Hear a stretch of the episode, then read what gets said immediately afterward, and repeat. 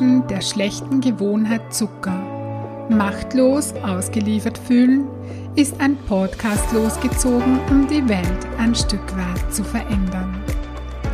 Zuckerfreie Heldinnen, der Podcast für ein leichtes und erfülltes Leben. Für dich, wenn du deinen Körper und dein Leben mehr lieben willst als Süßigkeiten und Co.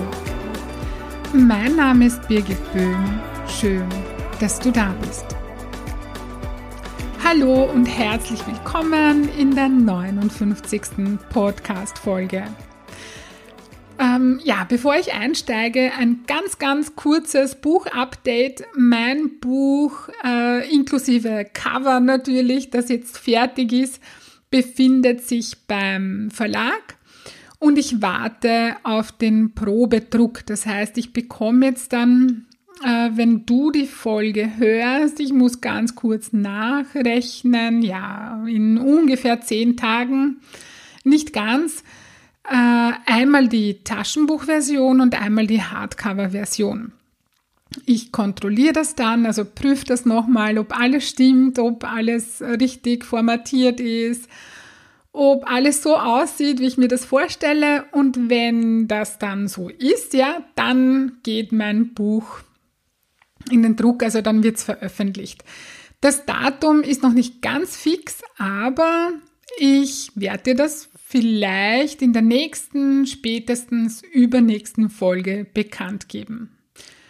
Gut, nun kommen wir zur heutigen, zum heutigen Thema. Ja, darüber, worüber ich heute sprechen möchte. Und zwar geht es um das Thema Abhängigkeit. Da möchte ich tiefer hineingehen. In der Medizin bezeichnet man Abhängigkeit als ein unabweisbares Verlangen nach einem bestimmten Erlebniszustand. Die Kräfte des Verstandes sind dabei diesem unabweisbaren Verlangen untergeordnet. Ich gehe jetzt auf den ersten Teil näher ein, nämlich ein unabweisbares Verlangen nach einem bestimmten Erlebniszustand. Hier wird deutlich, dass es bei einer Abhängigkeit darum geht, einen bestimmten Zustand herstellen zu wollen. Es geht also nicht in erster Linie um die Substanz, in unserem Fall um den Zucker, sondern um einen bestimmten Zustand. Man könnte sagen, dass bei einem Zuckerjunkie das Ziel eines übermäßigen Zuckerkonsums die Veränderung des Seinszustandes ist. Ich gebe dir ein Beispiel, zum Beispiel eben vom Stress in die Beruhigung. Zucker ist in unserem Fall das Mittel zum Zweck. Der Zuckerjunkie möchte sich vom unerwünschten Seinszustand also Stress, in einen erwünschten Seinszustand, die Beruhigung bringen.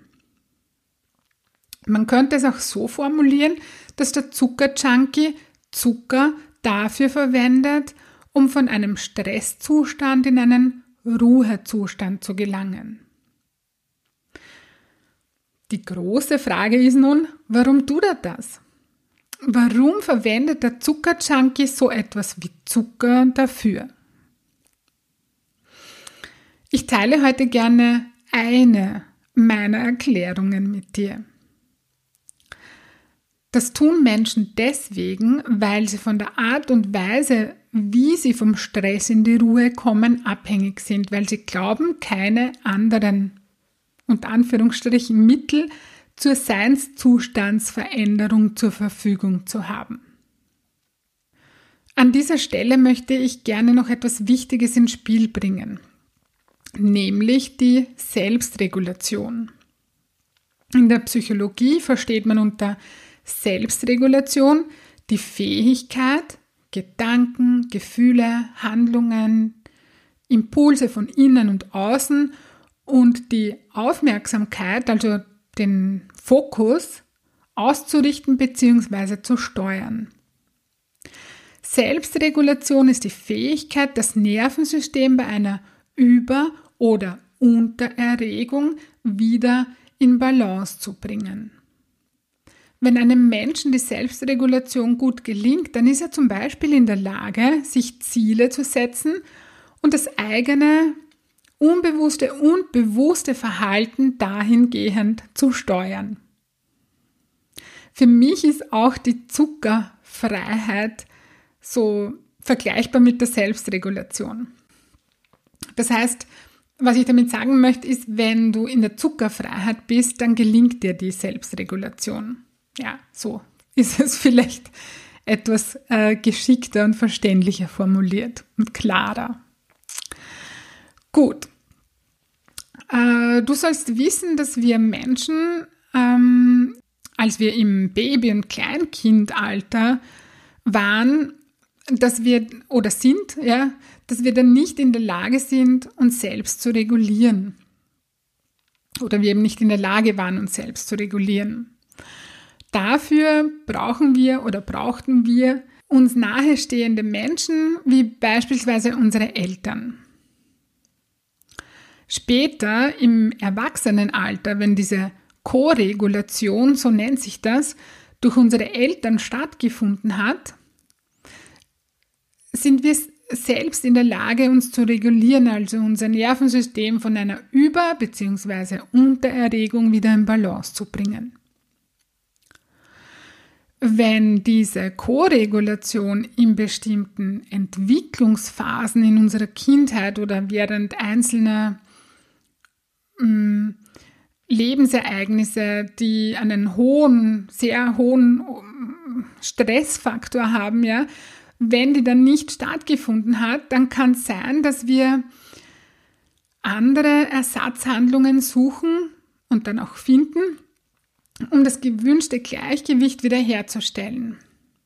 Und ein Beispiel für Ersatzhandlungen kann der Griff zu Süßigkeiten sein. Also das Problem ist, die Ersatzhandlung Naschen kann niemals dieses zutiefst heilsame Gleichgewicht das eine Co-Regulation durch eine von dir nahestehende Person hervorbringt, ersetzen und später natürlich auch nicht die Selbstregulation. Also das heißt, die Ersatzhandlung naschen kann niemals dieses zutiefst heilsame Gleichgewicht, das eine Selbstregulation hervorbringt, ersetzen. Doch genau das wird so, so, so oft versucht sich mit einer Ersatzhandlung ins Gleichgewicht zu bringen, sich mit einer Ersatzhandlung wie dem Naschen ins Gleichgewicht zu bringen. Und genau das funktioniert nicht wirklich, denn Zucker kann immer nur eine kurze Fake-Beruhigung oder ein Fake-Trostgefühl sein. Langfristig gesehen macht die Ersatzhandlung Naschen in Wirklichkeit alles noch schlimmer, weil ein übermäßiger Zuckerkonsum auf Dauer sowohl deiner körperlichen als auch deiner psychischen Gesundheit schaden kann.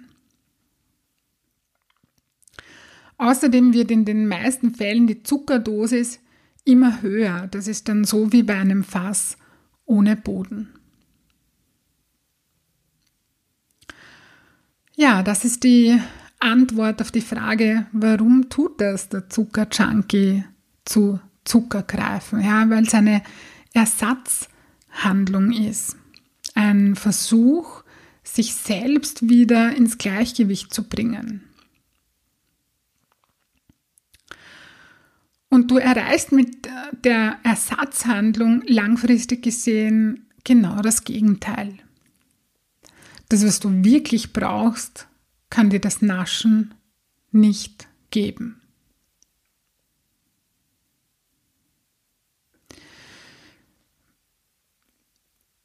Das ist heute so eine Podcast-Folge, ja, die, wie ich finde, sehr tief geht, die hm, zum Nachdenken anregen soll, die du ruhig auf dich wirken lassen kannst, die du ruhig nochmal ein zweites Mal anhören kannst. Und ich habe jetzt auch noch Fragen für dich, drei Fragen, die du für dich, wenn du das möchtest, schriftlich beantworten kannst. Und mit diesen drei Fragen möchte ich diese Episode auch gleich beenden. In welchem Seinszustand befindest du dich, bevor du zu Süßigkeiten greifst?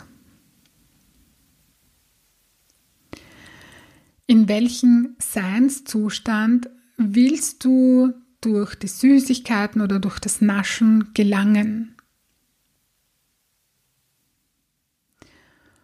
Und angenommen, das Naschen wäre eine Ersatzhandlung von dir, mm, was würdest du in diesem Moment wirklich brauchen?